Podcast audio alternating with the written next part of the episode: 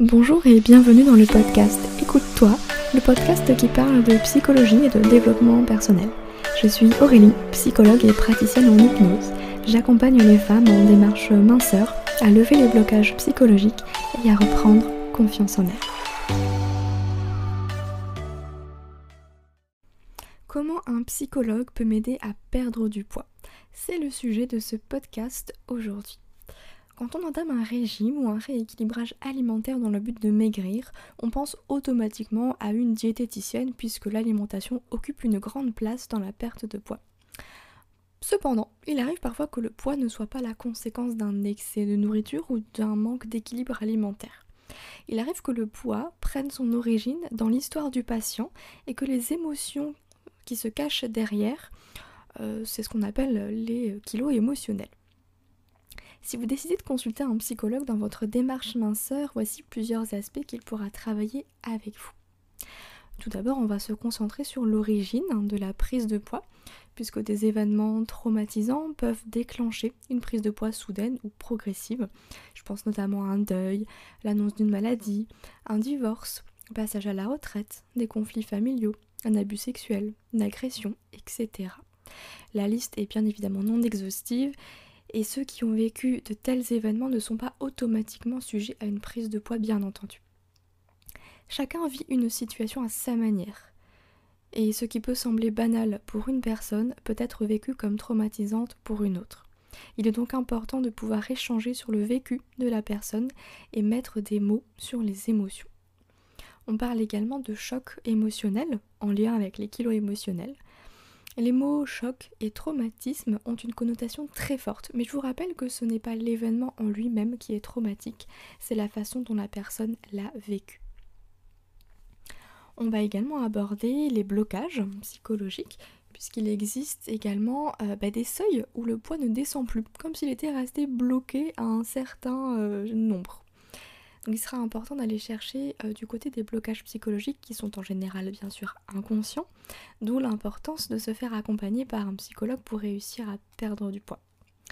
Les blocages psychologiques peuvent se traduire par des croyances, des chocs émotionnels, un besoin de se protéger, ou à l'inverse comme un moyen de s'auto-saboter, de manière inconsciente je vous le rappelle. Si vous souhaitez en savoir plus, eh bien je vous invite à lire mon article sur les 5 blocages psychologiques dans la perte de poids que je vous mettrai euh, en lien dans les notes de l'épisode. Maintenant, on va parler des kilos émotionnels. Donc si vous avez l'habitude de manger quand vous êtes stressé ou simplement d'avoir l'impression de gonfler quand vos proches ont des soucis, vous souffrez probablement de kilos émotionnels. Alors vous souffrez, je le mets entre guillemets bien sûr. Les kilos émotionnels font écho à une prise de poids due à une alimentation émotionnelle. En fait, c'est le fait de manger ses émotions. La nourriture dans ces cas-là représente un moyen d'anesthésier les émotions négatives, désagréables, et le cerveau a choisi ce mode de fonctionnement comme mécanisme de défense. Il est donc important de repérer et de comprendre vos mécanismes afin de les enrayer s'ils ne vous conviennent pas. Mais alors vous me demanderez peut-être quelle thérapie pour maigrir. En fait, il existe plusieurs thérapies qui pourront vous accompagner dans votre démarche minceur et j'aimerais vous en présenter deux, dont une que je pratique personnellement avec mes patientes. Et eh bien tout d'abord, l'hypnothérapie. C'est celle bien sûr que j'utilise puisque je suis formée à l'hypnose et je trouve cet outil juste formidable. Donc en fait, l'hypnose fait partie des thérapies brèves et elle a l'avantage de régler une problématique en une séance quand l'échange est fluide, que tout se passe bien.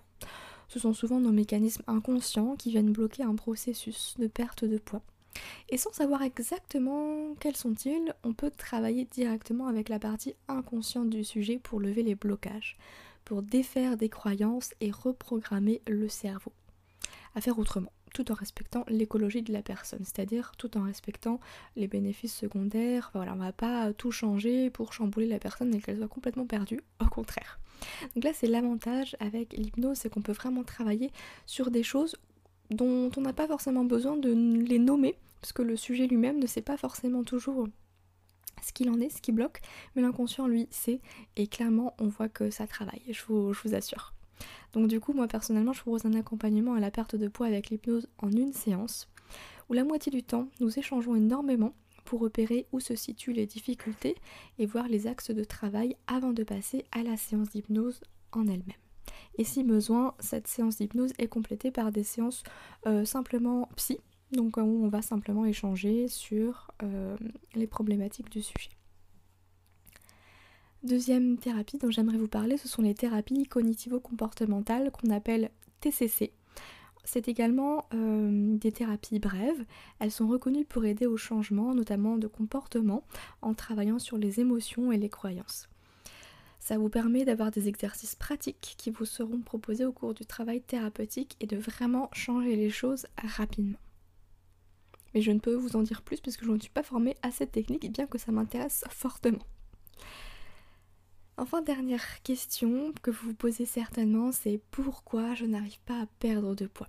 Et je sais à quel point c'est frustrant d'avoir une alimentation équilibrée, une activité physique régulière, sans pour autant réussir à perdre un gramme. Si les aspects psychologiques de la perte de poids ne font pas sens pour vous, eh bien n'hésitez pas à demander l'avis de votre médecin, à faire des examens complémentaires, etc. Car on sait que les problèmes de thyroïde ou les traitements antidépresseurs, par exemple, ont des effets secondaires sur le poids. Ne négligez pas non plus votre sommeil et apprenez à gérer votre stress. Et ça, je vous renvoie euh, à l'article 6 stratégies pour lutter contre le stress, les bienfaits de la méditation et au podcast précédent qui s'appelle Retrouver un sommeil de qualité pour maigrir efficacement. Vous retrouverez tous les liens euh, de l'article et des podcasts dans les notes de l'épisode. Et pour vous aider à y voir plus clair, eh bien, je vous ai préparé un quiz avec 10 questions pour comprendre pourquoi vous ne perdez pas de poids. Donc ce petit quiz ne vous demandera que 5 minutes pour comprendre un petit peu euh, la façon dont vous réagissez, vos comportements face à telle ou telle situation et vous donner des pistes d'amélioration. Je vous mettrai le lien du quiz qui est gratuit bien sûr dans les notes de l'épisode également. Et suite à cela, eh bien vous recevrez des mails de temps en temps vous donnant des conseils pour vous aider à gérer votre perte de poids avec l'aspect bien sûr psychologique. J'espère que cet épisode vous a plu. S'il vous a plu, n'hésitez pas à le partager, à mettre une note 5 étoiles sur Apple Podcast pour qu'il soit bien référencé et découvert par d'autres. Ça me fait toujours plaisir d'avoir des retours. Et n'oubliez pas également qu'il est disponible sur YouTube où vous pouvez retrouver d'autres petites vidéos qui ne sont pas forcément en format podcast mais vraiment en format vidéo simplement. Et sachez que j'ai également un compte Instagram et Facebook psypnose.fr où vous pouvez me retrouver pour des posts un peu plus régulièrement. En attendant, je vous souhaite une bonne journée, prenez soin de vous